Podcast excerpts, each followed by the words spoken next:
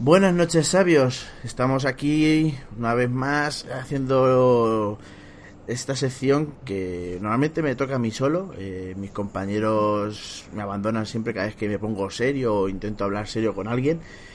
No sé por qué será. Y bueno, esta vez la entrevista, la víctima, la víctima va a ser Sergio Leda. Sergio Leda, que es un, dibujante eh, de Albacete. Es, para mí es un amigo. Eh, fue el padrino de, de, mi librería, todo eso hay que decirlo. Y un orgullo de que sea de Albacete y bueno, y que se dedique a lo que a él le gusta de verdad. ¿No es así, Sergio? Pues sí, así es. Eh, soy de Albacete y me dedico a lo que me gusta. ¿Qué, más puedo decir de mí? que eres, bueno, eh, eres autodidacta, ¿no? Eh, digamos que no has, no has estado en ninguna escuela, ni has estado en nada. Aprendiste desde pequeño, ¿no? Viendo dibujos, leyendo cómics. Pues sí, he tenido la suerte de tener los mejores profesores, que son los que me he buscado yo. y, que no, bueno, pues no han sido clases presenciales, pero mis maestros han sido los autores de los tebeos que, he leído a lo largo de mi carrera. También he tenido la suerte de tener una madre hippie que me permitió abandonar los estudios cuando estaba en el instituto y dedicarme a perseguir mi sueño, que era la de vivir haciendo este maravilloso trabajo. O sea, que llevas dibujando, te tienes que ver desde pequeño, muy pequeño, con un lápiz en la mano. Sí, sí, toda la vida. De hecho, incluso guardo cómics de cuando tenía pues, eh, seis años, siete años, que apenas sabía escribir. Y entonces lo que hacía era que cogía los, eh, cogía los, los papeles de los chupachups Koyak, que por detrás, no sé si te acuerdas, que llevaban un chistecito escrito.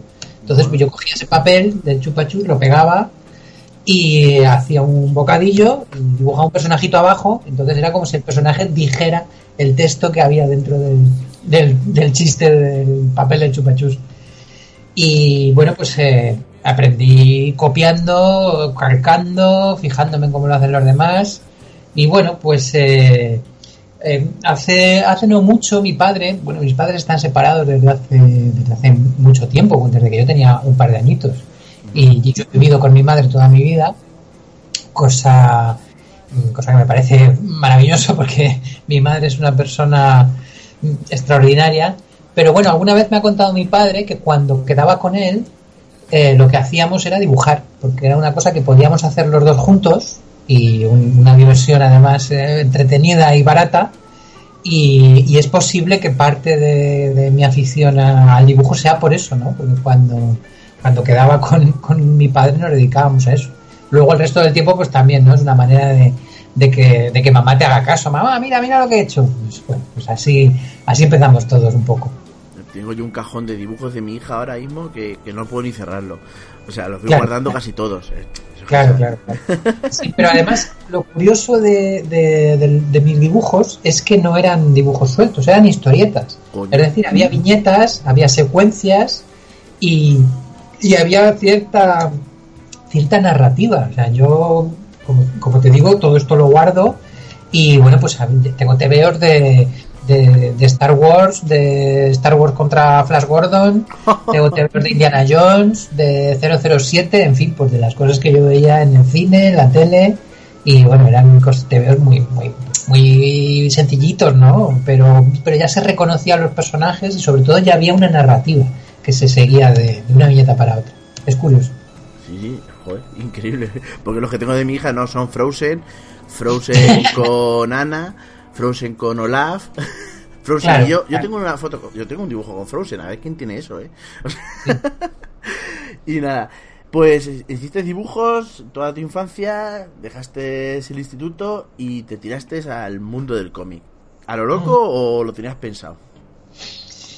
Bueno, en esas edades, ¿hasta qué punto tiene uno pensadas las cosas, no? Yo lo que sí que tenía muy claro era que, el camino que había marcado, el camino, el camino que seguían todos, pues me llevaba a terminar el BUP, a hacer el COU y luego a estudiar Bellas Artes y luego qué, ¿no? Porque, porque que estudiar Bellas Artes está muy bien porque te da ciertas técnicas y, y bueno, pues puedes aprender un montón de, de, nombres de autores que, que, quizá por tu cuenta no habrías descubierto, pero realmente yo lo que quería era hacer TVOs. yo, no quería, yo no quería hacer pintura ni quería hacer historia del arte, yo lo que quería era dibujar cómics. Entonces, bueno, pues eh, sí, de alguna manera fue una cosa bastante alocada porque de hecho dejé el instituto dos veces. dejé el instituto, luego volví y luego lo volví a dejar ya diciendo, bueno, ya ahora ya, sí que no vuelvo. O sea que tuve un año ahí de transición muy extraño que me ayudó a decidir eh, que sí, que sí, que, quería dejar los estudios y ya, pero, pero fue algo dubitativo, la verdad.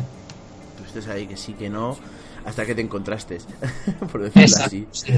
a esas edades, pues es, muy difícil tener claro, ¿no? Yo, yo tenía claras muchas cosas, pero, pero bueno, era un poco atolondrado. Sí que es verdad que, que siempre he sido bastante disciplinado a la hora de trabajar, no porque me marcara unas horas concretas del día en las que trabajaba, sino porque estaba trabajando todo el rato, estaba dibujando continuamente. Entonces, esa, esa, esa afición o, casi obsesión por plasmar mis ideas en el papel fueron lo que al final hicieron de mí un profesional de la historieta. Que ahí estarías, ahí estarías dibujando ya con los fanzines, ya estarías metido con fábulas, ¿puede ser? Pues es curioso, pero, pero yo empecé, bueno, yo hacía fanzines en el colegio, que vendía a mis compañeros, pero no salía de ahí. Cuando yo empecé a trabajar, digamos, de una manera más, más seria en los fanzines, fue cuando conocí a Alberto, y Alberto López Aroca, mi gran amigo, hermano de tinta, escritor, en fin. Eh, pero sí, sí, exacto. Pero yo ya llevaba tiempo eh, haciendo las tiras de los saurios para, para el semanario Crónica, que es el primer trabajo profesional que yo hice. Y ya llevaba un tiempo haciendo también las pegatinas para el movimiento de objeción de conciencia, porque bueno, yo siempre he sido muy antimilitarista y, también hacía cosas para el ayuntamiento de Albacete. Entonces, eh, yo empecé a hacer fanzines, pero cuando ya, curiosamente, cuando ya había empezado una pequeña carrera profesional. Sí, digamos, lo de que los audios, eh, bueno, es, es tu primer publicación eh, que lo publicó, bueno, te ayudó a publicarlo, digamos, la Diputación, ¿no? Era esos saurios, esos personajes que hablaban sobre la política actual en aquel entonces y los problemas que había en aquel entonces. La, la, edición del libro de los saurios sí que lo sí que lo pagué en parte con una subvención que yo pedía a la Diputación de Albacete. Pero ese libro lo que hacía era recopilar las tiras que yo había estado publicando semanalmente en Crónica de Albacete. Entonces, en realidad, el primer trabajo, la primera vez que yo vi mi obra publicada de manera regular fue en, el semanario Crónica. Y luego el, librito, pues nada, fue algo que yo me hice, pues eh, primero porque yo para aquel entonces leía las tiras de Calvin, Calvin y Hobbes que publicaba Mario Ayuso en España, que fue el primer editor que las trajo aquí. Y entonces, bueno, pues también había leído la de Mafalda, pero vaya, el formato que elegí fue exactamente el de las tiras de, de Calvin y Hobbes y para, para aquello, pues nada, pedí una subvención que pagó parte de la tirada. La única subvención que yo he pedido en mi vida, por cierto. no tener que pedir nunca ninguna más. porque yo, yo al Estado lo único que le pido es que se disuelva y entregue las armas. eso lo pedimos muchos. Aparte de eso hay pocas cosas que me gusta pedirle a, a papá Estado. Y bueno, pues eh, por aquel entonces sí, salió el recopilatorio este y yo pensaba que, sería un que sería una nota, un, punto a mi favor a la hora de luego visitar editores y en vez de entregarles eh, una carpeta o entregarles un portafolio o, un fanzine, pues yo pensaba que vestía más, ¿no? Entregar un, libro ya editado, ya editado, aunque fuera aunque fuera algo subvencionado. Y bueno, pues lo hice un poco por eso, ¿no? Por, ego, por ilusión y, por, y por irme haciendo currículum. Muy bien. Es, en la vida de, sobre todo cuando tienes esa edad, que eres tan joven, eh, te tiras a, a la calle, por decirlo así, a dibujar, a, ganarte la vida con, con el cómic, que ya de por sí es muy difícil en España. Y más en aquella época, y dijiste en Albacete, y en Albacete Albacete. Sí, de Albacete que entonces en el mapa solamente estábamos por las navajas, porque ni siquiera la feria era tan lo que es ahora, por decirlo así. Y te fuiste a Barcelona. Así es, sí, claro, la, la, editorial, o sea, la industria editorial española, aunque es verdad que en Valencia fue muy fuerte durante algunos años y en Madrid, bueno, pues ha tenido algo de, algo de presencia, pero en realidad la, la, industria editorial española ha estado siempre en Barcelona. Ahí fue donde se fundó Bruguera y, y de ahí ha salido la mayoría de los TVOs que se han publicado en este país, incluso actualmente Norma, La Cúpula, eh, yo que sé, un montón de editores mm, tienen allí su, hmm. su, base. Entonces, bueno, pues eh, yo me acuerdo que precisamente cuando, cuando hice los saurios, eh, gracias a eso y gracias a que iban a ser distribuidos por Mario Ayuso, pues bueno, contacté con este señor para que me hiciera la distribución del libro y lo que me encontré fue con la sorpresa de que se iba a celebrar el primer salón del cómic de Madrid en el, en el Puerta de Toledo, en un centro comercial, que además fue el primero y el último, porque aunque se han celebrado más salones de Madrid después, pero no fue, no fue la misma, la misma empresa la que los organizaba. La empresa de entonces creo que se llamaba Capta 3 y era una empresa organizadora de eventos, igual que ahora Easyfairs organiza la Heroes Comic Con, bueno, pues la Capta 3 se, se dedica a organizar eventos y organizaron uno relacionado con el cómic en bueno, pues un centro comercial sin cobrar entrada, una cosa bastante, no sé, bastante primeriza, la verdad, no tenía nada que ver con el de Barcelona, por ejemplo, que ya era una, gran feria entonces. y, bueno, pues em, gracias a gracias a aquello y gracias a que conocí a, la, señora Ayuso y que me, que luego me editó el, primer comic book del hijo de Kim. Y esto, bueno, pues él mismo me, me puso en contacto con gente de la cúpula en Barcelona, no sé si me pasó algún teléfono o alguna dirección, en fin. Y, nada, pues allí, allí que me planté, allí que me planté, en Barcelona, hice un viaje iniciático, pues yo qué sé, debían tener 17, 18 años, no me acuerdo. Hice un viaje iniciático a Barcelona en un tren nocturno lleno de militares de reemplazo, porque por aquel entonces todavía existía el servicio militar obligatorio.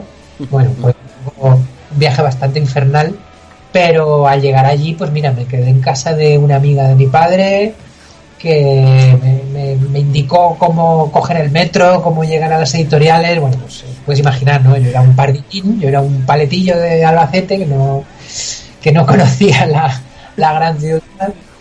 Y, bueno, pues estuve visitando las oficinas de la cúpula, estuve visitando las oficinas también de Planeta Agostini, de, de Comics Forum concretamente. Sí, entonces. Eh, hablando con, con la gente de Plaga, que eran eh, pues unos chavales que hacían un fanzine que se llamaba Ñe, y que, bueno, que fueron los que luego me editaron la obra completa de Hijo de Kim. Así que sí, hice un primer viaje así como para, para ver aquello, para ver cómo estaba. Y después de esos dos días, dos, tres días que pasé en Barcelona, dije, bueno, yo me tengo que venir a, vivir aquí porque esta ciudad es eh, maravillosa. Está llena de, TV, de tiendas de TVOs, está llena de editoriales, llena de dibujantes. Y bueno, Barcelona la verdad es que siempre ha sido una ciudad muy, muy especial para mí, a la que le he tenido muchísimo cariño. Barcelona es que es una pasada culturalmente hablando y bueno, como ciudad también.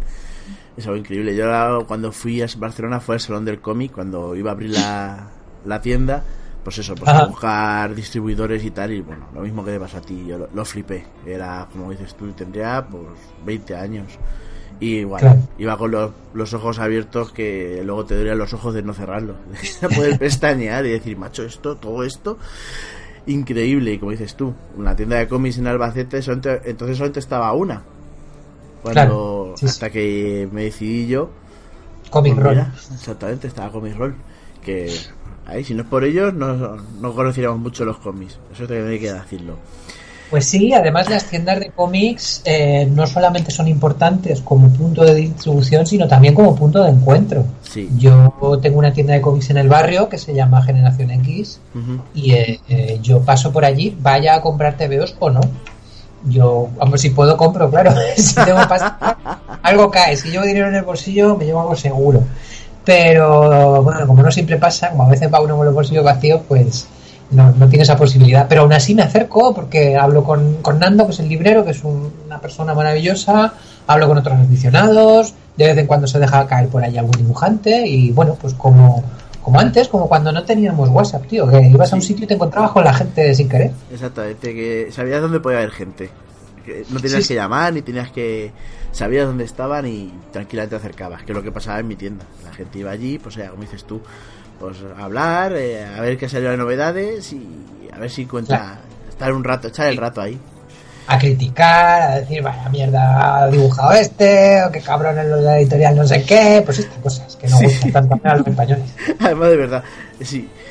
Y nada, pues nada, estuviste en Barcelona, estabas dibujando para la Kiss Comics, ¿no? Así es, sí. Eh, yo en, el, en este primer viaje que, te digo hice el contacto y, ya me encargaron una historieta de tres páginas, una historieta que yo hice además muda para que se pudiera publicar en cualquier país del mundo sin necesidad de traducirse. Una historieta que se llamaba El Higo, que bueno, pues te puedes imaginar en una revista erótica como Kiss Comics, pues en fin. Y sí, sí, cuando ya me volví, cuando ya me fui a vivir a Barcelona, eh, lo primero que hice fue preparar un proyecto para una serie, se lo llevé a, a Josep María Berenguer y a Emilio Bernárdez, que eran quienes estaban allí dirigiendo el cotarro. También estaba Hernán Migoya, que acababa de entrar hacía muy poquito a, estar allí de redactor. Y bueno, pues nada, no solamente nació una, bonita amistad entre Hernán y, yo y, el resto del personal de la editorial, sino que además me, contrataron para hacer una serie y nada, me volví a mi casita y me puse, me puse a currar. El piso en el que yo viví, además, eh, es curioso porque ahora cuando tú buscas piso ves muchas fotos en internet y sabes exactamente lo que vas a encontrar y bueno, y vas allí con una imagen muy muy aproximada de lo que de lo que es. Sin embargo, por aquel entonces, bueno, pues eh, fue alguien de Planeta, eh, Sergi Gras, y me puso en contacto con Javier Pulido, un, otro dibujante de, mi generación, algo mayor, pero bueno, mi generación. y bueno, pues eh, este chico me dijo, mira, yo me voy a Barcelona, estamos buscando, tengo otras dos personas que vienen conmigo, pero estamos buscando un cuarto.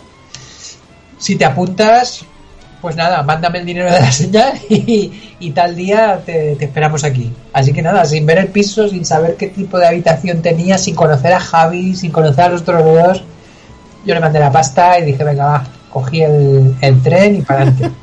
Con dos cojones, eso sí que es echarle huevos a la vida.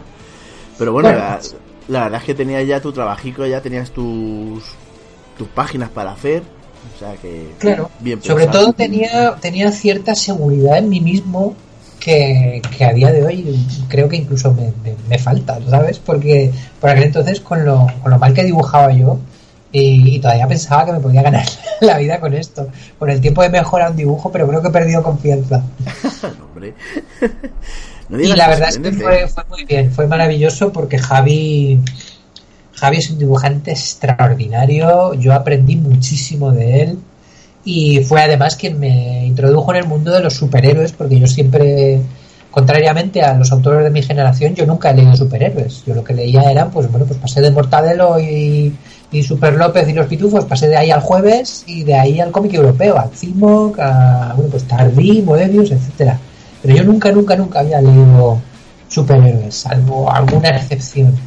Y bueno pues Javi me dijo que me abrió los ojos, ¿no? A otro mundo. A otro, universo. Claro, íbamos juntos a Norma, a Norma Comics, porque estaba en, eh, la tienda estaba en nuestra misma calle, en el pasillo de San Juan. Estaba Norma y a la vuelta estaba Gigamés, con lo cual, pues te puedes imaginar la, poca pasta que teníamos. O la fundíais enseguida. enseguida. Porque encima en Gigamés, claro, recibían un montón de cosas eh, extranjeras que no habían salido de España. Bueno, y para mí aquello fue una escuela maravillosa. Una escuela de las buenas, de las que además de aprender cobras por hacerlo. Sí, de verdad. Ahora, una pregunta a raíz de esto, porque me preguntó el otro día, dije, te voy a hacer una entrevista a Sergio y me dijo un, un amiguete, me dijo, pregúntale por qué no ha dibujado cómics de superhéroes. Bueno, pues básicamente es por eso, porque yo nunca he sido un lector de superhéroes. Sí que es verdad que, que, sí, que, que, los valoro y que hay auténticas obras maestras, ¿no? y en fin, eh, para mí el, El año 1 de Frank Miller, por ejemplo, me parece una de las maravillas de, de la historieta internacional y de la cultura a nivel mundial. Sí, sí, no, no, el año 1 más fijo. El año 1 el Dark Knight y luego, por supuesto, Watchmen. Sí. O sea que el mercado americano produce, el mercado americano mainstream produce sobre todo enormes toneladas de basura, pero también produce una obra maestra de vez en cuando, una obra maestra que otra. Y luego aparte pues también hay otro mercado americano que me interesa mucho, ¿no? Que es el underground, pues, ¿no? rollo Robert Crumb, los hermanos Hernández. Eh, saco, esta gente. Pero vamos que, que, que no he dibujado superhéroes porque realmente nunca he tirado por ese camino. Alguna vez he estado a punto, ¿eh? Cuando siempre pasa que cuando me quedo sin trabajo, llamo a, a los amigos agentes que conozco. Oye, pásame algún guion de superhéroes que haga una prueba, tal. Y tengo un par de páginas de Catwoman. Y, me acuerdo que también hice para un salón del cómic que venía un editor otra, otra página de la Patrulla X. Hice unas páginas de Daredevil que luego entintó hice de Cifuentes pero, pero mira, por lo que sea, resulta que cuando voy a buscar al editor, pues ya me sale otra cosa. Ya me llaman de Francia o me aprueban un proyecto que tenía, eh, que tenía presentado anteriormente. No sé, la, la vida es así de azarosa. Es, es, o sea, dibujar superhéroes es complicado también porque te exigen eh, que entregues muchas páginas. Es verdad que el nivel de calidad cada vez está bajando más. Es decir, cada vez lo que más les importa es que entregues a tiempo, sin importarles si la página tiene 10 viñetas por página o tiene 3, si hay fondos o si no hay fondos. Entonces es un mercado que, es exigente sobre todo a nivel de, entrega. No estoy diciendo que pueda publicar cualquiera, pero de verdad, a la vista de lo que se publica hoy en día, hay veces que... Uf, hay, hay veces que lo dudas, ¿eh? Sí, sí, que ya dices, joder. Y, y, bueno, y soy consciente de que hay autores maravillosos trabajando para la industria americana y hay grandísimos artistas haciendo estas cosas. Pero, pero luego piensas, a ver, no me van a poner un guion de Frank Miller, no me van a poner un guion de. Pues eso, no, no me van a poner un buen guion seguramente. Seguramente estaré un año haciendo spin-offs de cable para que luego llegue el momento en que sí que me den un guion interesante. Y además me va a entintar el chucha y me va a colorear el chucha y claro, y al final dices, joder, es que no sé si me interesa realmente entrar en, este tipo de cadena de montaje. Pero claro, luego si eres, si eres la hostia de famoso, si eres Marini o eres Manara, pues te, te, encargan un TVO de Batman para que tú lo hagas a tu bola y si eres Manara, pues igual. Pero claro, de entradas tienes que empezar en la empresa siendo el botones, tienes que empezar haciéndote cargo de los trabajos que, bueno, pues trabajos de relleno y tal. Que nadie quiere. Joder, es que me, da muy, me da mucha pereza, ¿eh? Me da mucha pereza. Mira que a mí me encantaría hacer un Batman y, y no sé, y, y, hay muchos amigos que trabajan ahí que me dicen, tío, pero métete tal. Pero luego está también el tema de las entregas, ¿sabes? Que hay que entregar 24 páginas en un mes. y 24 páginas en un mes es mucha traña. Yo me hago 8 páginas al mes. y es verdad que yo trabajo en un formato muy grande, son muchas viñetas por página y además dibujo en tinto, en fin, hago otro tipo de trabajo, ¿no? Que, que en el mercado americano no tiene ninguna, ninguna cabina. Entonces digo, bueno, mira, yo me quedo en el mercado europeo porque, porque tienen otra manera de trabajar y bueno, yo estoy separado y tengo dos hijos. Entonces, los días que me tocan los niños, estoy con los niños, no, estoy trabajando, no, puedo porque la pequeña tiene cuatro años y está todo el rato encima de mí, el mayor también quiere que juegue con él, que los atiende, claro, los días que los tengo pues no le voy a aparcar en un rincón y de, ah, venga, que, que tengo que currar, que tengo que dibujar Spiderman pues mira, la verdad es que de momento prefiero seguir en el mercado europeo. Sí, ahí te has hecho tu hueco y, estás bien. Así que yo también prefiero que sigas dibujando el mercado europeo. También te lo digo. bueno, pues ya la respuesta ya, ya tenemos. Ya que la quiera que la coja. Solo digo eso. Y nada, eh, has hablado del hijo de Kim, lo has mencionado. Y ahora vamos a por tu niña bonita, por decirlo de esa manera, ¿no? Tu novela bonita, El baile del vampiro. Que ahí estuviste nominado al autor revelación en el Salón del Cómic de Barcelona. Eh, ha estado varias veces en proyecto de film, de filmografía, ¿no? De película. Sí, sí, ha habido, ha habido un par de intentos para adaptar cinematográficamente el baile del vampiro, sí. Y bueno, y la has enviado a Estados Unidos, ¿no? Ha estado. Se está publicada en Estados Unidos, ¿no? Sí, lo publicó Dark Horse en Estados Unidos. Dark Horse, eh, encima, que no, no es ningún, ninguna tontería. No, no es ninguna tontería. Pero bueno, ha sido a través de.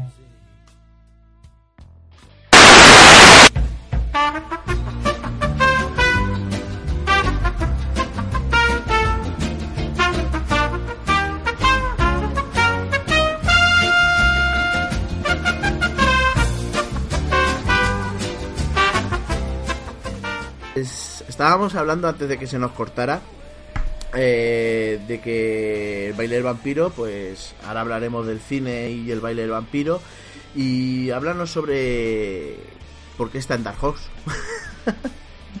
bueno, pues eh, Dark Horse publicó un recopilatorio con, con, toda la obra completa del baile del vampiro hace unos añitos porque eh, mi agente, Erwin Rustemagi, o Rustemagi, como se pronuncia, mi agente, agente bosnio, eh, que tiene una, tiene una editorial, tiene una empresa que es mitad editorial, mitad, mitad agencia, que se llama SAF, S-A-F, Strip Art Features.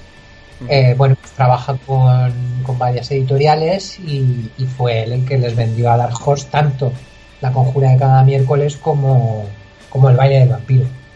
Y por eso Dark Horse pues eh, me, publicó estos dos títulos en, en, Estados Unidos años después de que se hiciera. Porque el baile del vampiro pues como, como comentábamos se publicó originalmente en el 97 lo publicó Planeta en su línea Laberinto que era una línea de comic books de autores españoles una línea pues muy valiente una línea que editorial que publicaba autores jóvenes y que bueno pues arriesgaba un poquito no incluso llegaba a hacerse la competencia a sí misma porque claro Planeta publicaba a Spider-Man en aquel entonces publicaba la Patrulla X y luego por otro lado nos estaba publicando a nosotros. Y bueno en, desigualdad de condiciones hay que decir claro porque nosotros éramos la mayoría artistas poco conocidos y con, series en blanco y negro, mientras que Marvel, pues eh, ya sabes lo que publicaba por aquel entonces. Marvel e Image, porque yo me acuerdo que por aquel entonces empezaba a publicarse también aquel numerito de Spawn tan, tan colorido y con, con, esos en la, en la portada. Sí, los Gen 13 y todas las movidas estas que sacaba. Sí, toda Sí, eh, lo has dicho tú, yo no, ¿eh? que coste. Eh, ¿No, ¿No has pensado en sacar una segunda parte del baile del vampiro?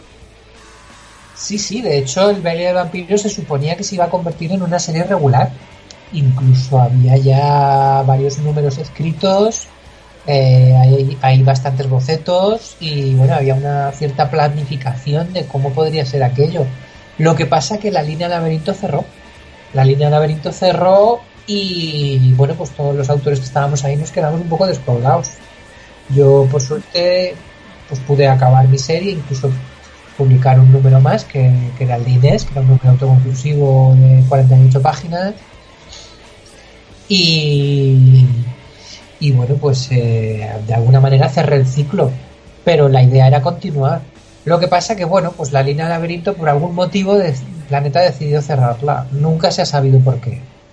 Eh, sí que es verdad que se cerró de una manera bastante fea, porque incluso había autores que ya tenían, yo no tenía nada, yo tenía, digamos, una promesa de que la línea, de que la serie iba a continuar pero había autores que ya tenían contrato firmado, que ya se habían acordado unos precios y que a última hora, pues en vez de cerrar la línea ya está, lo que dijeron fue, a partir de ahora vamos a pagar menos.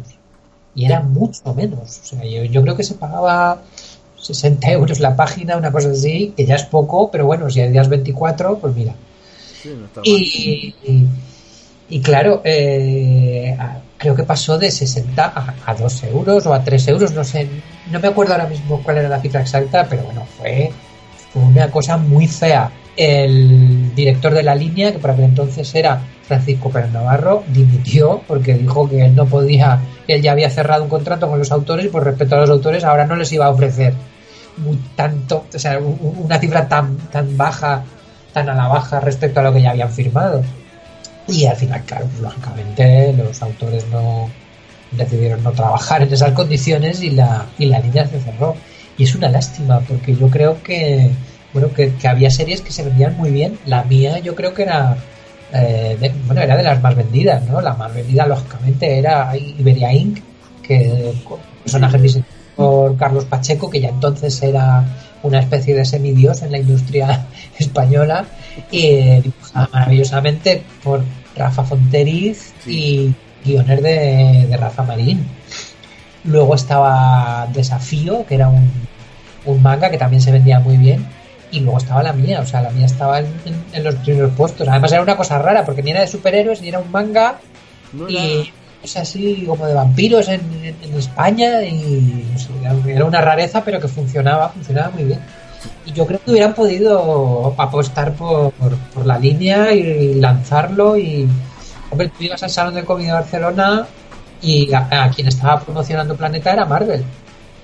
Sí que es verdad que los autores firmábamos nuestras obras y teníamos allí nuestros postercitos de, nuestros cartelitos con, las portadas en grande y tal, pero, pero el esfuerzo promocional seguía siendo el de, los terrenos de, de, de Spider-Man y de la Patrulla X, con eso es muy difícil competir.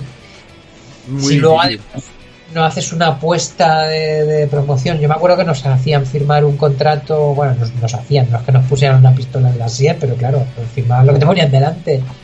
Nos, vamos a decir que, nos entregaban, nos entregaban un contrato de merchandising que nosotros firmábamos gustosos, eh, cediéndoles a ellos el derecho de la exclusividad, vamos, la exclusividad para hacer camisetas, muñequitos, lo que fuera, de los personajes de la línea Laberinto y luego no hacían nada con eso. No sacaron ni una mala pegatina, ni una, mala camiseta, ni, ni, una mal. Ni un, triste póster. Ni, un triste póster, ni nada. Entonces, lo único que, que sacaban era pues unos almanaques promocionales que regalaban, que te venía ahí almanaque del año tal, y, detrás venía un dibujito de, algún autor o la portada o alguna postal, pero vamos, no. no. Yo creo que fue una, una oportunidad perdida para, para la industria de este país. Pero, ¿qué le vamos a hacer? Aquí lo que, lo que se lleva es la inmediatez y recuperar el dinero rápido. Y claro, lógicamente, pues una línea de autores españoles prácticamente desconocidos en aquella época, teniendo que competir con, con Marvel y con DC, pues eh, lo teníamos muy, muy complicado. Una pena. Sí, no, no, estoy viendo aquí, está Jesús Merino, Roque González, Alfonso López, Portela, pues es que había mucha gente que ahora, ahora tienen grandes nombres. es que, claro, Hombre, a mí, de hecho, Mentat, que era la serie que hacía mi, compañero Javi, Javi Pulido, con guion Pérez Navarro, me parecía una auténtica maravilla. El guion de, Pérez Navarro me parecía muy bueno y me parecía además que estaba muy en la línea de, lo que estaba saliendo por aquel entonces, estaba saliendo títulos como Astro City y cosas así, ¿no? Me parecía que era una cosa relacionada con los superhéroes, pero no exclusivamente de un universo superheroico, sino que tenía más cosas, tenía un rollo thriller ahí, o de ciencia ficción que estaba muy bien. Y Malchance también molaba mucho, yo qué sé, había series muy buenas. Ah, Gorka, que a mí Gorka me gustaba. Sí, Gorka, lo que pasa es que yo creo que eh, Gorka empezó siendo publicado por Camaleón, si no me equivoco. Yo lo que creo es que luego luego acabó en, la línea, o sea, luego acabó aquí en la línea de laberinto. Por Planeta, no sé si línea de laberinto no, pero pero quiero pensar, igual me equivoco, pero quiero pensar que Gorka empezó en, en Camaleón, no lo sé. Pero bueno, el caso es que sí, que había un montón de autores muy buenos y, y que algunos estábamos empezando, otros como Alfonso López ya era todo un veterano y bueno, el mismo Pérez Navarro. Pero, chico, yo qué sé, la historia de siempre, ¿no? Sí, no. Que, que habría que comprar otra cosa o, como siempre digo yo, el yate cuesta dinero y habría que, habría que comprarlo y quitar algo. Por decirlo así. sí. Pues cuéntanos un poco cómo te... ¿Cómo llegaste a, a tontear con, con el cine, con el baile del vampiro? Intentaron... Te pusieron algo delante para que fuera una película. Para que pasara la película. Oye, te, estoy perdiendo. ¿Sí? ¿Me oyes mal? Te oigo como entrecortado. Sí, sí. hay, hay, cosas que no, he oído. La, pregunta no la he oído. Bueno, pues lo repetimos. Si me pusieron delante... Si te pusieron delante para cuando te dijeron, pues nos ocurrió sacar el baile de vampiro al cine. Ajá. Pues cuéntanos un poquito. Bueno, la primera vez que, que me ofrecieron algo, algo así, precisamente vino de, de Erwin Rustemagi, que es cuando yo lo conocí. Él tenía una empresa que se llamaba Platinum Studios, que estaba especializada en adaptar cómics a cine. Y entonces lo que me llegó a casa, bueno, ellos contactaron conmigo a través de Planeta, porque de hecho ellos contactaron primero con Planeta, interesados por el Valle del Vampiro, y desde Planeta lo derivaron a mí.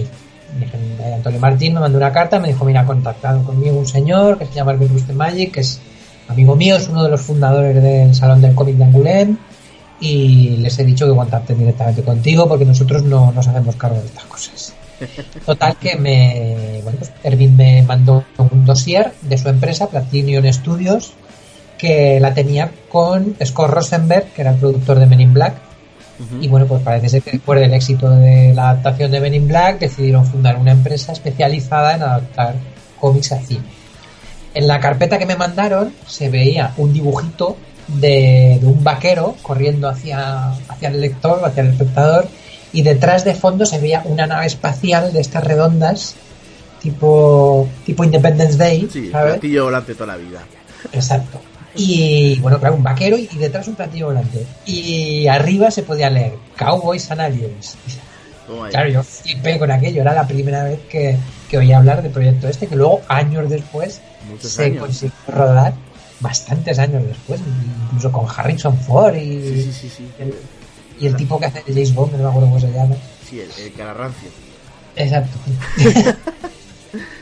y bueno, pues eh, nada, eh, me hablaba de su empresa, me decía que era una empresa que estaba afincada en Los Ángeles y que bueno, pues que querían adaptar el, el, vampiro a cine. Bueno, pues nada, firmamos un contrato, yo lo mandé, ellos estuvieron intentando colocarlo en varias productoras, pero no, no hubo manera. Sin embargo, una de las productoras a las que ellos, con las que ellos habían intentado trabajar era Lola Films, que era la productora española con la que yo estaba ya trabajando haciendo el, haciendo el storyboard de la peli de, de Jordi Moya, No Somos Nadie. Y entonces, pues nada, contactaron conmigo y me dijeron, mira, nos ha llegado esto, eh, pero en vez de hacerlo a de ellos, pues si quieres, esperamos que prescriba el contrato y lo hacemos directamente contigo. Y, digo, bueno, pues venga, pues, pues, vamos a hacerlo así. Si queréis, a mí, a mí me da igual. Y nada, pues esta gente me. Nada, pues llegamos a un acuerdo por la opción cinematográfica. No hubo manera, tampoco. Y luego fue Alquimia, que era, si no recuerdo mal, era una productora de cine mexicana afincada en España o, que tenía lazos con, alguna productora mexicana, no lo sé. El caso es que, que venía de ahí la cosa y esta gente sí que me sí que me compró la opción cinematográfica, sí que me pagó un adelanto, porque bueno, esto del cine funciona más o menos así, ¿no? Cuando se interesan por un proyecto, lo que hacen es que te dan te dan algo de pasta, no mucho, pero bueno, para, para un miserable dibujante de ver como yo, pues todo, todo es una fortuna. Eh, te dan pues una cantidad de dinero por la opción. Eso significa que ellos tienen la exclusividad sobre ese proyecto durante un año o dos años, no me acuerdo. Si luego se rueda la película, pues vale, entonces ya sí que te sueltan más pasta y sí que llevas además eh, parte de los beneficios de taquilla, en fin. Pero si no, si no se llega a rodar la película, si se pasa el tiempo de la opción, bueno, pues tú te quedas con el dinerito que te han dado de opción y además puedes coger ese proyecto y tratar de colocarlo. por ahí. Entonces, bueno, el que, el que, más se involucró en, en, la, en la producción de la película fue el guionista albaceteño Helio Mira. Helio que, que es también quien me, quien me contactó para, para hacer el storyboard de, la película de Jordi pues eh, le escribió una adaptación al cine de Valle de Vampiro. De hecho, creo que ha escrito varios borradores y es el que más fuerza ha hecho por llevar a cabo ese proyecto. No hemos tenido mucha suerte, siempre, bueno, pues, igual fue una mala época, eh, igual, pues mira, fue antes de que los vampiros se pusieran de moda y antes de que sacaran el, crepúsculo y estas cosas. Y bueno, pues, no acabó, no, de, salir. No tiene nada que ver con, los de crepúsculo. No, no, Afortunadamente no tiene nada que ver. es un personaje Lo que te quiero decir es eso, que, ese mismo proyecto, igual en una época en la que sí que hacen más producciones de vampiros y tal, pues sí que hubiera podido encontrar su, su espacio.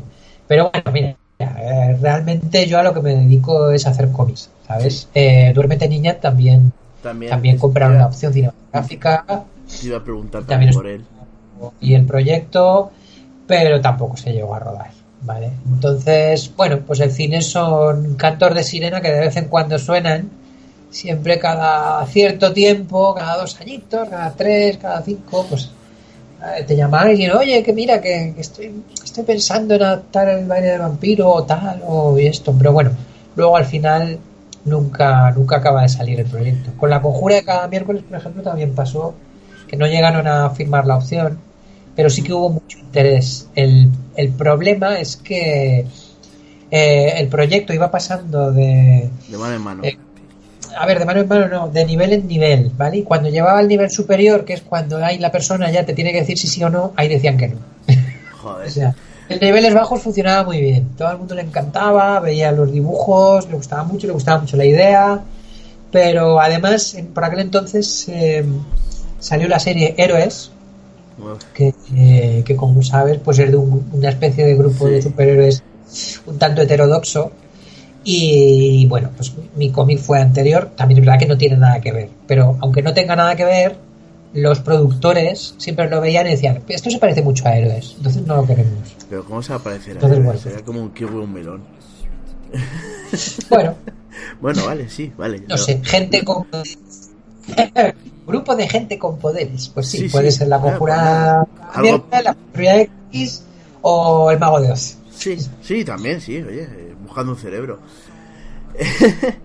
eh, has dicho que hiciste storyboard, ¿no? Sí, porque cuando yo cuando yo terminé la serie del Valle del Vampiro, que comentábamos, pues tuvo, tuvo, muy buena acogida de, crítica, de público, se vendió bastante bien, eh, estuve nominado al premio, autorrevelación y estas cosas. Yo dije, joder, si con el éxito que he tenido he cobrado esta miseria, pues aquí ya he tocado techo. O sea, aquí ya no, ya, no hay más que hacer. Para aquel entonces no olvidemos que no existían las novelas gráficas y cuando tú publicabas algo, cuando tú publicabas un comic book, el comic book se vendía al público por dos euros. ¿Vale? Entonces, aunque tú te lleves un 10% de, de, de 4.000 ejemplares vendidos, pues nada, saca cuentas, o sea, no te llega para, para pagar el alquiler, ¿sabes? No, no yo creo además que, el número más vendido, más vendido del Valle del Vampiro fueron eso, fueron 4.500 ejemplares o algo así, que no es una cosa para tirar cohetes, pero oye, es una cifra bastante respetable. Pero claro, es que era muy barato. En España. Hablando de entonces, Claro, hablando de España, sí, sí. Entonces, bueno, pues eh, me, deprimí bastante, la verdad. Me deprimí bastante por eso y luego pues porque también eh, hubo un par de temas eh, que salieron mal. Eh, es, muy largo de contar, ¿no? Pero digamos que tuve malas experiencias en, la industria editorial española. Había gente que parecía que te estaba ofreciendo una oportunidad, pero luego en realidad lo que querían era aprovecharse de ti. Y bueno, al final me llamó Helio. Fue además cuando me vine a vivir a Valencia con, mi novia de entonces. Y Helio me llamó para trabajar en la película de Jordi Moya y yo, pues mira, no me lo pensé. Me fui para Madrid, Estuve allí casi un mes viviendo en, su casa y, trabajando todos los días con, Jordi.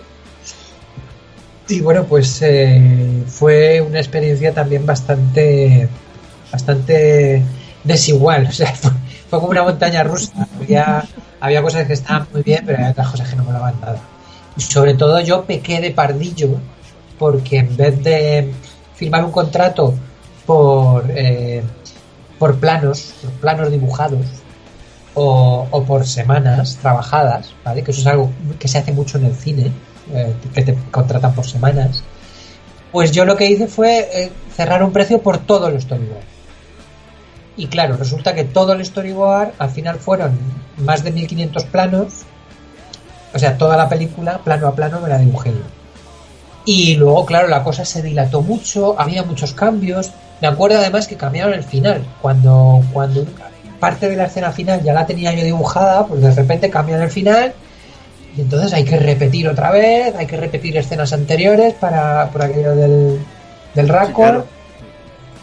En fin, fue una cosa tremenda. Yo me quedo con lo positivo de la experiencia, ¿no? Que fue trabajar con Jordi, luego trabajé también con Vigas Luna en Son de Mar y quedo con la experiencia creativa y de conocer gente interesante. Y técnicas, aprenderías técnicas también que creo que luego las pusiste en en marcha con Bloody Winter, ¿no?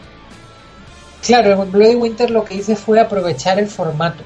El formato del storyboard, que es de, plano alargado, que es la pantalla de, cine.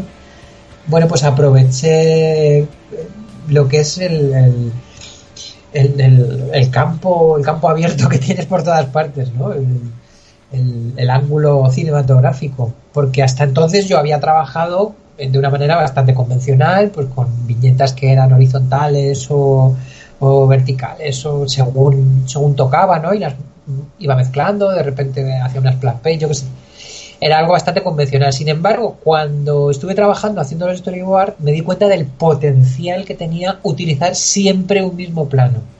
Y bueno, pues eh, ahí salió Bloody Winter, que fue el, segundo cómic que yo hice para SAF. El primero fue Duérmete Niña.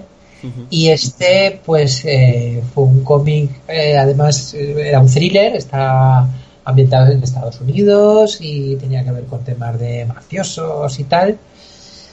Y la verdad es que me lo pasé muy bien. Fue una tortura también porque, porque claro, cuando, cuando tú tienes un plano tan grande, cuando tú tienes ese formato de viñeta, no te puedes esconder.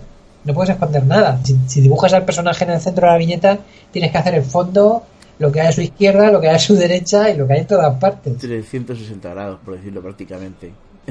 Bueno, no tanto, pero sí. Sí, sí, pero si juntas todas las viñetas, eh, a mí me parece increíble. Bloody Winter me parece increíble.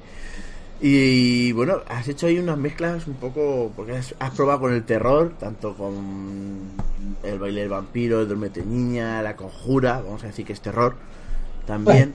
y luego, has probado también con el género noir, por decirlo, Brody Winter, el Dos Killer, más o menos. ¿Qué, más tienes por ahí para sorprendernos? ¿Tienes ciencia ficción? pues mira, precisamente ciencia ficción es de las pocas cosas que no, que no he hecho. Y sí que me gustaría algún día. Lo que pasa que cuando yo me planteo la realización de una historia, sobre todo cuando escribo yo, yo no voy buscando un género yo normalmente pues voy buscando una estética o, un tema y, sobre todo algo que contar, ¿no? Cuando normalmente cuando yo escribo mis guiones lo que hago es responderme a, una pregunta que, yo me hago a mí mismo. el Valle del Vampiro, por ejemplo, trata de responder a la pregunta de cómo serían los vampiros si existieran de verdad y, además estuviéramos en España.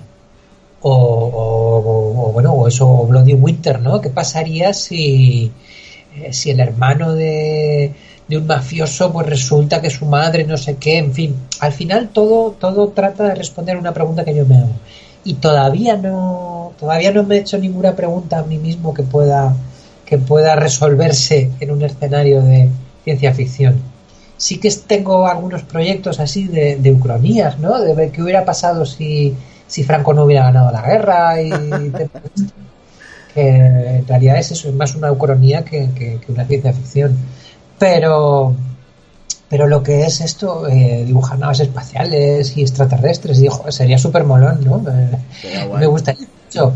Pero lo, lo, primero es encontrar un tema interesante. El escenario ya, digamos que te viene, te viene dado por la historia. Si tú haces una historia de, pues eso, de, de, de mafiosos ambientados en Nueva York, bueno, pues sí, le puedes meter algo de ciencia ficción y te sale Blade Runner o, no. o, lo puedes dejar en la época actual y entonces sale Bloody Winter. Pero la verdad es que a mí los, los autores que más me gustan son los que se atreven con todo. A mí en cine, por ejemplo, eh, me gusta mucho Kubrick.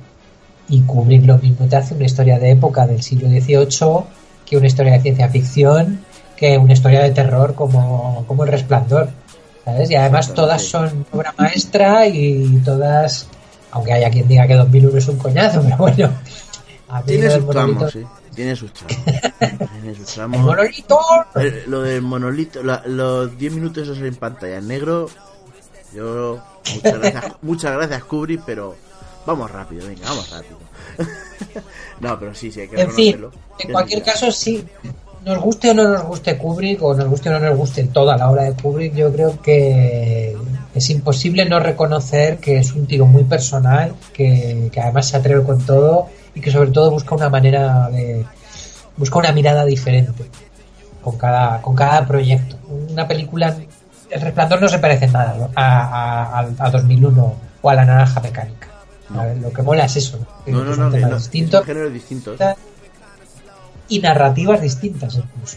La manera de narrar es diferente.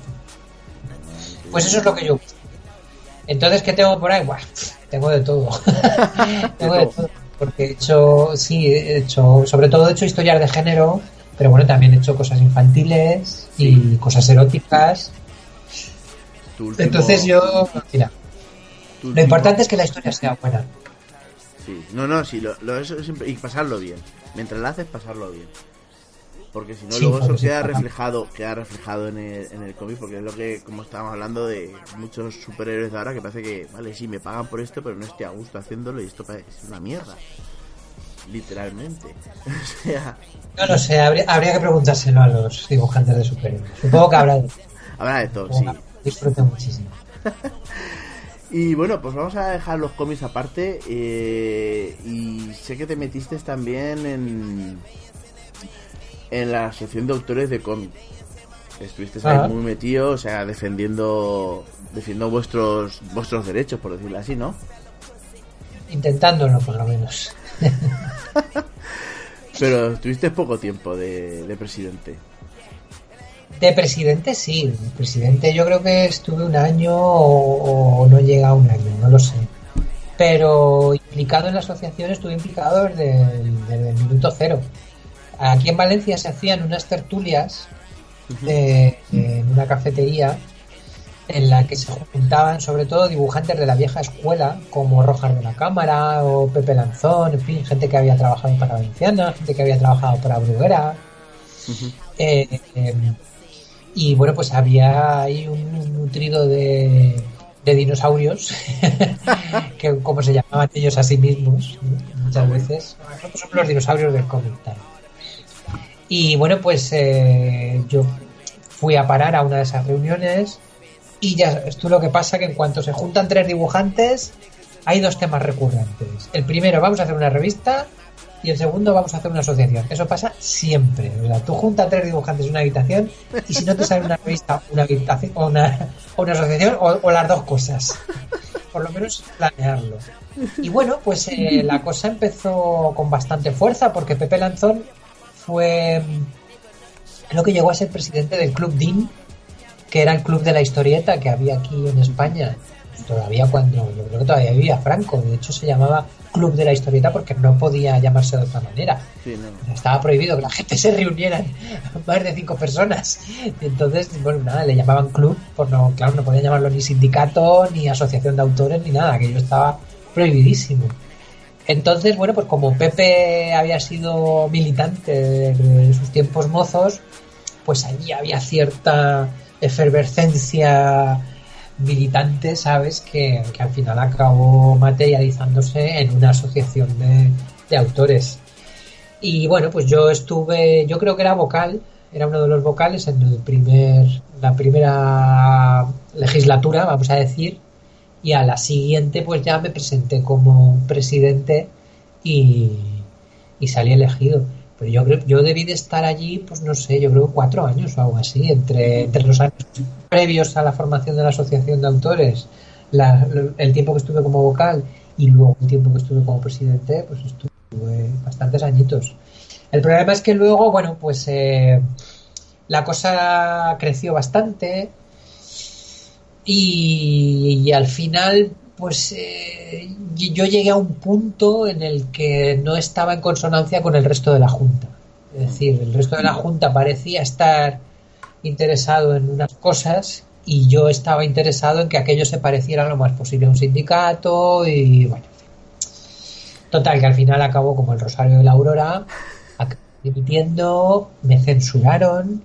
Eh, eh, primero me censuraron, luego acabé, luego dimití, claro, porque digo, no quiero formar parte de una asociación que no me permite hablar a los socios. Sí, sí, sí. En la lista de internas. Increíble, sobre todo cuando los dibujantes lo que más yo sufrí es la censura, que entre vosotros mismos intenten censurar a otro. No, no, no. Mal, caca. caca. Bueno, supongo que, supongo que ellos tendrán su versión de los hechos. Yo, mi, versión de los hechos, es que ellos iban por un lado y yo iba por otro, y al final, pues aquello no podía acabar bien. Es verdad también que la Asociación de Autores de Cómic adolecía de un, problema bastante común en este tipo de asociaciones y es que había muy pocos profesionales. Y me explico. Eh, que tú seas dibujante de cómic no significa que seas dibujante de cómic profesional. Tú puedes dibujar muchos cómics, pero si no es tu profesión, pues no, eres un profesional, ¿vale? y no estoy hablando de calidad, ojo, hay muchos autores profesionales que son muy malos y hay muchos autores amateur que son buenísimos no estoy hablando de calidad, estoy hablando de ganar la vida con ello.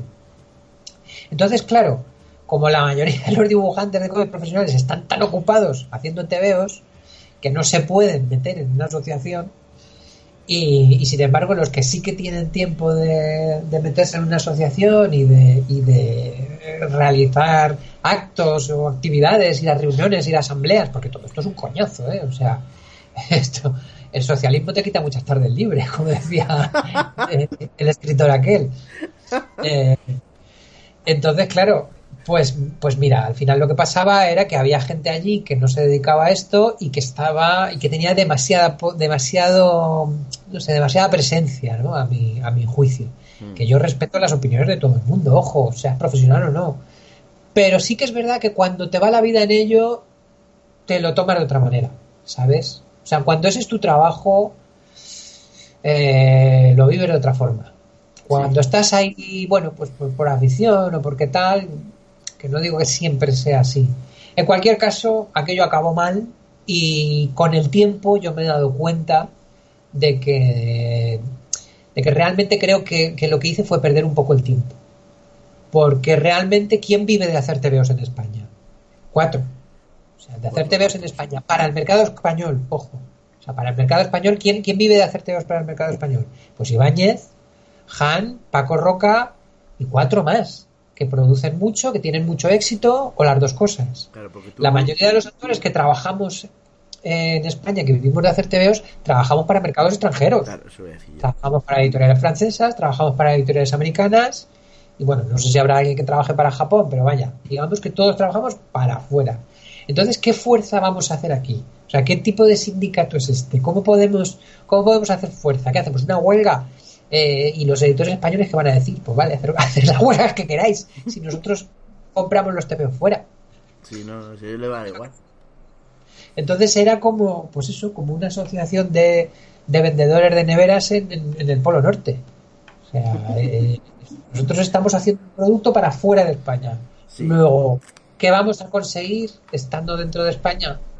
Bueno, eh, sobre todo porque a la gente le cuesta mucho asociarse, eh, sobre todo una profesión como, la nuestra, que es tan individualista, porque luego hay otras profesiones como los actores, por ejemplo, que sí que tienen su sindicato de actores, a pesar de que, bueno, de que cada uno tiene su caché, de que cada uno es su padre o de su madre, cada cual tiene sus opiniones políticas, pero digamos que se ponen de acuerdo a la hora de hacer unos mínimos, de que nadie curre por menos de tanta pasta, de que si alguien tenga un problema, pues pueda acudir a ellos. Pero aquí, aquí que la gente trabaja gratis. No, aquí no. Aquí eh, la gente por publicar hace lo que sea. Prácticamente. Pero sí. Y nada, pues vamos ya terminando porque me tienes que contar un poco por este año me perdí lo que es Héroes Comic Con. ¿Qué es Héroes ah. Comic Con? ¿Cuál? ¿La de Madrid o la, de, Valencia?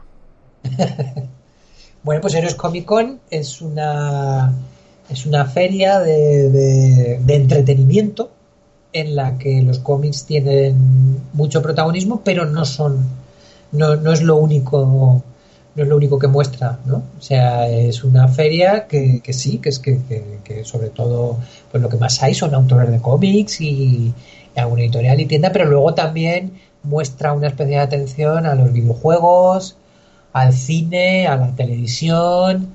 De hecho, bueno, pues en la Heroes Comic Con de Valencia de este año, el invitado estrella eh, era Gaten Mataracho, que es el actor de, Stranger Things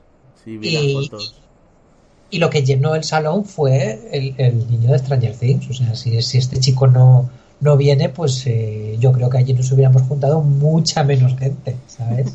Hubiera traído muchísima menos eh, presencia mediática. Y bueno, pues mira, es que ahora mismo parece que la única manera de, de atraer a la gente a, a los cómics es ponerles un, ¿cómo se llama? Un anzuelo. Un, señuelo, señuelo. Un señuelo, sí, de, algo que realmente sí que provoca movimientos de masas, ¿no? O pueda ser un, un actor de cine, un youtuber, yo qué sé. Eso es por, eso es por la Comic Con, o sea, eso ya automáticamente ya es por la Comic Con de ahí de Estados Unidos, que ya si no hace, no llevas a famosos, eh, parece ser que es una reunión de cuatro raros por decirlo así. Claro, yo personalmente no es el tipo de modelo que más me gusta. A mí me gusta cuando voy a un salón del cómic a, Francia y allí lo único que hay son dibujantes de TVOs y editoriales.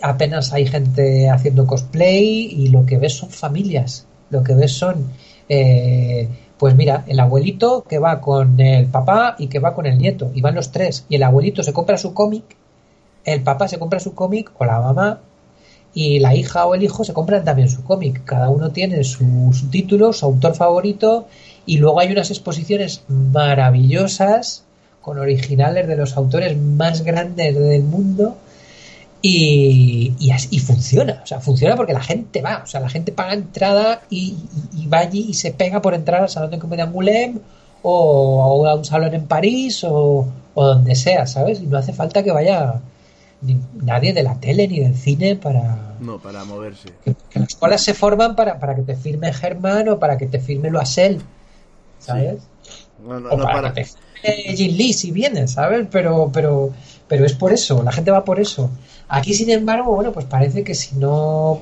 pones a, a un famoso pues la gente no va a venir. Y probablemente y por desgracia pues probablemente tengan razón no yo lo que no sé es dónde, dónde nos va a llevar todo esto. Recientemente en el Salón de Comida de Barcelona se ha montado una gran polémica porque había un youtuber eh, filmando cómics. Ah, pero cómics que no ha hecho él. un chico que tiene un canal lo leí, de promoción de películas de Marvel, o sea que ni siquiera habla de cómics, habla de, de, productos cinematográficos que están tangencialmente basados en cómics. y ya está. Y entonces se montó una tremenda allí de seguidores de este, de este chico y la polémica viene porque, claro, la editorial ha pagado a este chico para que esté allí firmando. O sea, los autores vamos a firmar gratis. Los, autores nos pagan el viaje, nos pagan la estancia. Solo faltaría que encima tuviéramos que poner, pasta en nuestro bolsillo. Pero a este chico no. Este chico, como es un influencer o una celebrity o como cojones se llame ahora, pues nada, lo traes y eso es lo que atrae a la chavalada. Me parece muy bien. Claro, pero luego resulta que ese chico estaba firmando TVOs de Panini, porque era la, empresa que lo llevó. Chavales hacían cola y yo mi pregunta es, ¿pero qué hacían? ¿Cogían el primer TVO que pillaban? ¿O todos le llevaban TVOs de, bueno, serían de Panini, claro, supongo? pero no sé. Los Vengadores o, cualquier historia esa, sí. Claro, pero ¿qué, ¿qué, interés tiene tener en un TVO de los Vengadores, escrito por X, dibujado por X y editado por X, que te lo firme un tío que no ha tenido absolutamente nada que ver en la producción de ese TVO? Entonces, no sé, es, quiero decir, o sea, me surge una duda, esos chavales, dentro de 20 años, cuando hagan una mudanza y en una de las cajas salga el, el TVO este, ¿qué pensarán? Lo tirarán. Pensarán, ¿cómo coño ha llegado hasta aquí? O, a lo mejor no, a lo mejor dicen, ay, mira, este es el TVO que me firmó el youtuber y gracias a él, pues he, seguido toda mi vida leyendo TVOs.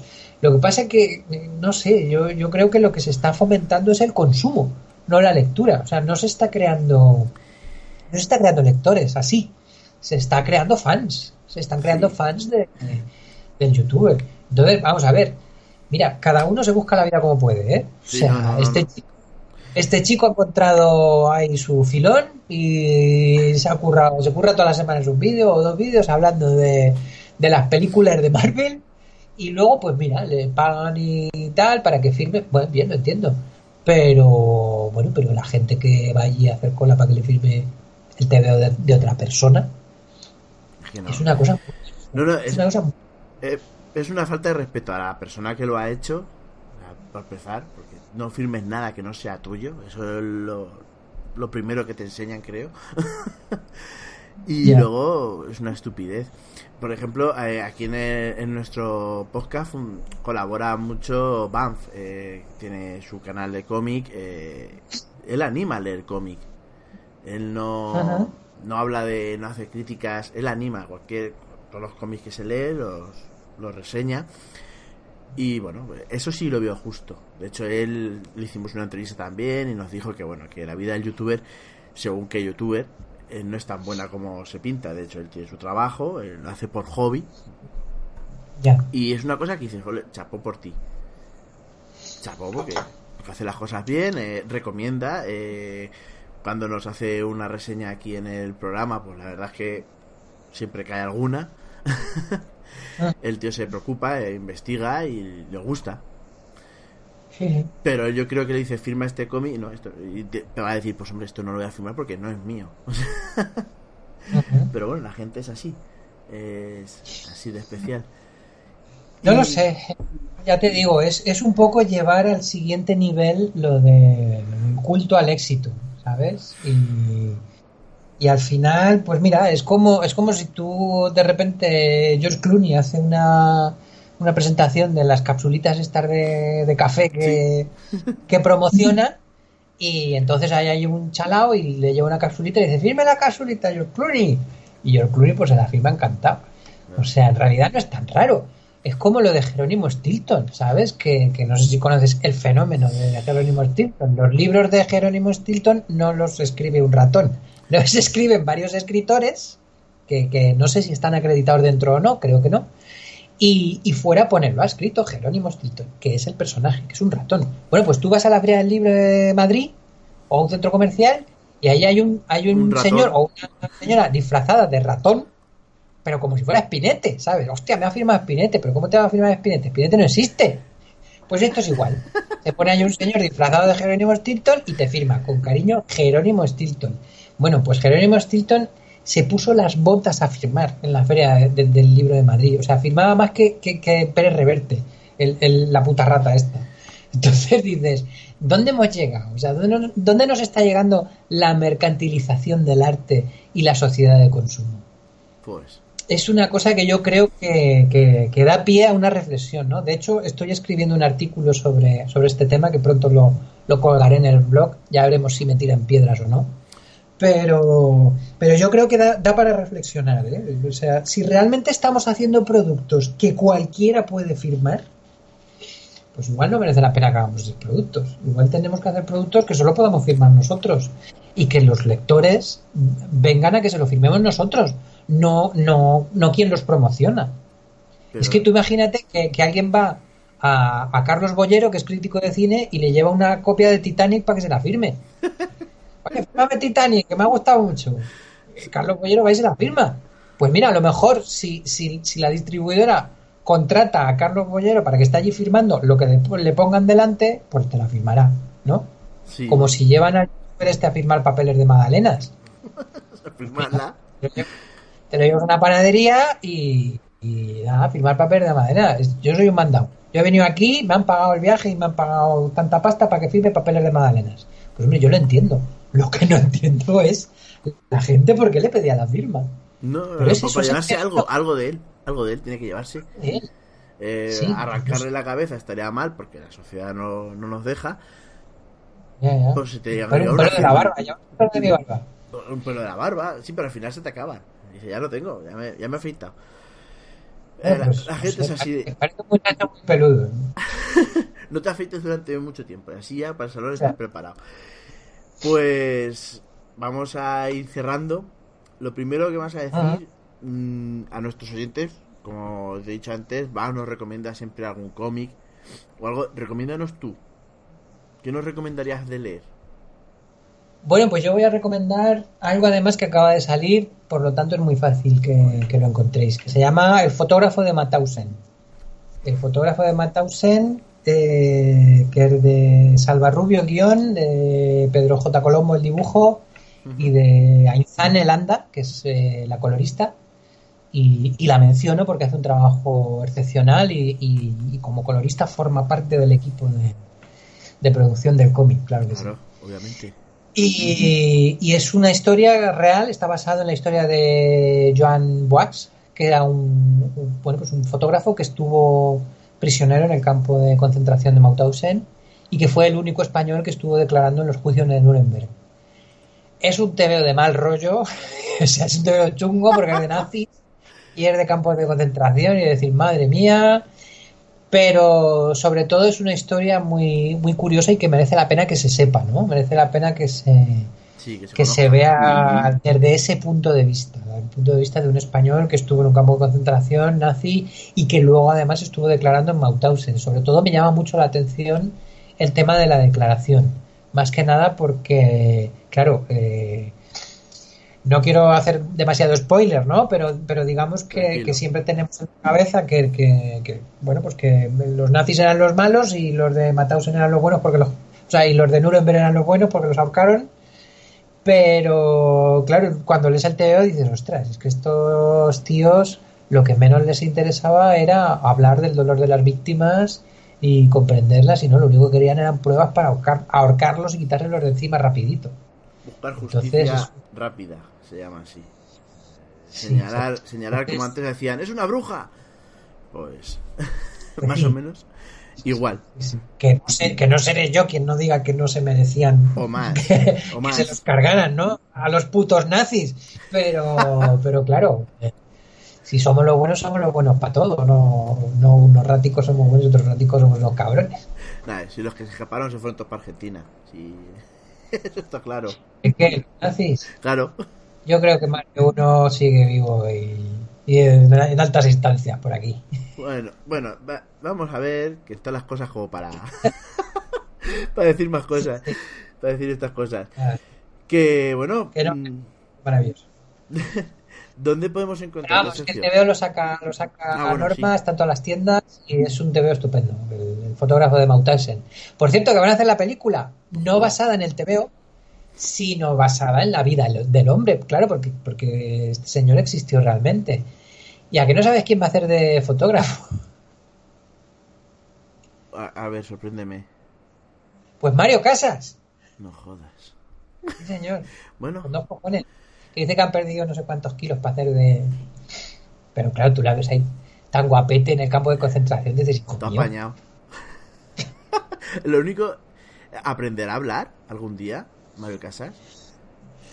Aprenderá dicción, Bueno. porque eh, Alejandro, eh, Jorge Sanz siempre decía que él no sabía interpretar, pero que Fernan- Fernando Fernando se ponía con él y, y le obligaba a aprender dicción. Sí, sí. Eh, y con este es que quién se va a poner.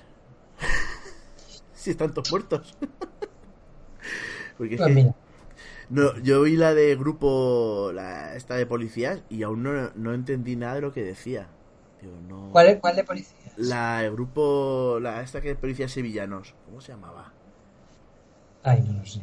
Grupo 64, algo así, bueno. El tío Una película de policías sevillanos. Sí, sí, eh, de la época de la Expo. Bueno, encima. Madre mía. Bueno, eh, horrible. Digo, no, no te entiendo, tío. No, no, no, no, no sé si estás mal, no sé, el sonido o algo. No, aprende a hablar, cabrón. Que te están Ya, pagando ya. una pasta por hacer una película. Bueno, eh, para eso está, para eso está armando a distancia, para rebobinar. Y volverlo a poner así. No, pero yo no Es digo. como si oyeras una psicofonía.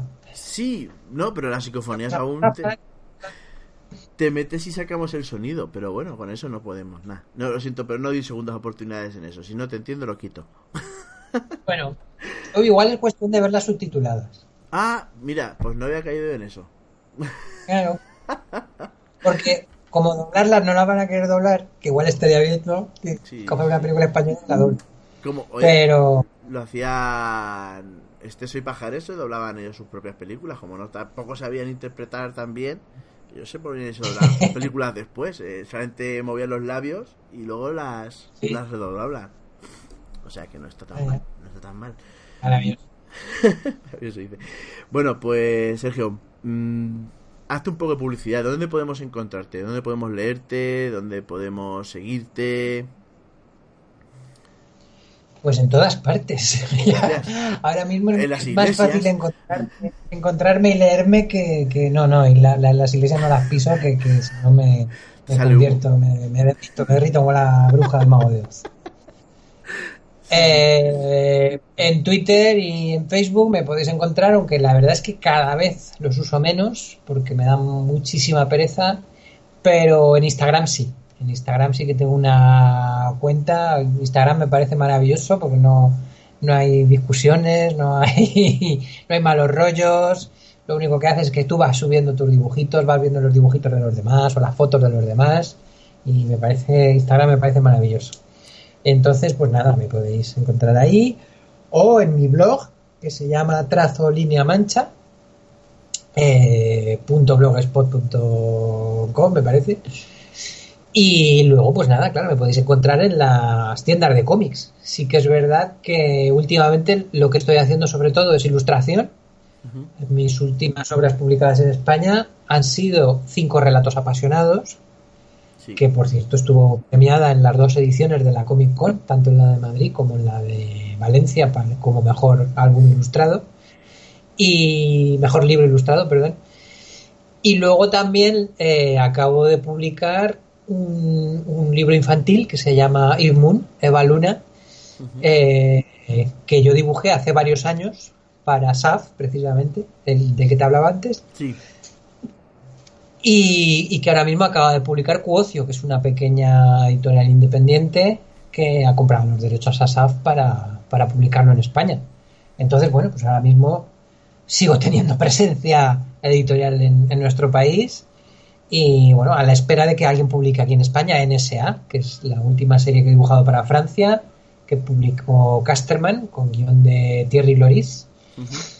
y, bueno, pues eh, en fin, me podéis encontrar en, todos estos sitios. ¿Y si estás en Madrid, la exposición?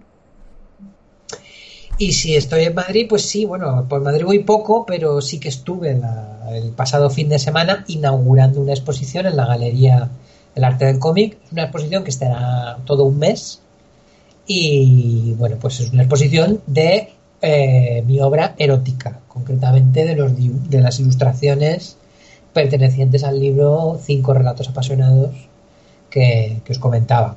Lo digo más que nada para que la gente no se lleve a sus hijos, porque como son todo dibujos guarretes, pues bueno, que luego no, no se asuste. Que luego es verdad que explicaciones. Claro, no es, verdad que no son demasiado explícitos. O sea, tengo. El día de la inauguración tuve dos paredes, pero al final, para el resto del mes, se ha quedado solamente una pared con los dibujos menos explícitos, o sea, los dibujos de mamadas y sexo anal y todo esto, pues ya lo, lo han guardado en una carpetita para que, el comprador interesado pues pueda llegar a verlo, y, pero sin, sin niños delante, por favor, no vayamos acusen ahora de pervertir a la juventud. Muy bien, Sergio. Eh, muchísimas gracias eh, por este rato tan bueno que, me has dado a mí. Por lo tanto, si me lo has dado a mí, además me, la suda. Pero creo que los presidentes lo agradecerán, lo agradecerán tanto como yo o más. Así que muchísimas gracias. Y sigue, sigue dibujando, sigue haciendo lo que más te gusta y sigue luchando por, por el cómic, eh, tanto en España como, como fuera. Ha sido un placer. Pues sí, haremos lo que podamos. pues eso, ha sido un placer y muchísimas gracias por todo, Sergio. Muy bien, gracias a ti por tu, por tu atención y por este ratico tan bajo. Y ya, ya, ya, ya seguir escuchando vuestros podcasts. Venga, muchas gracias por todo. Hasta luego. Venga, un abrazo. Chao.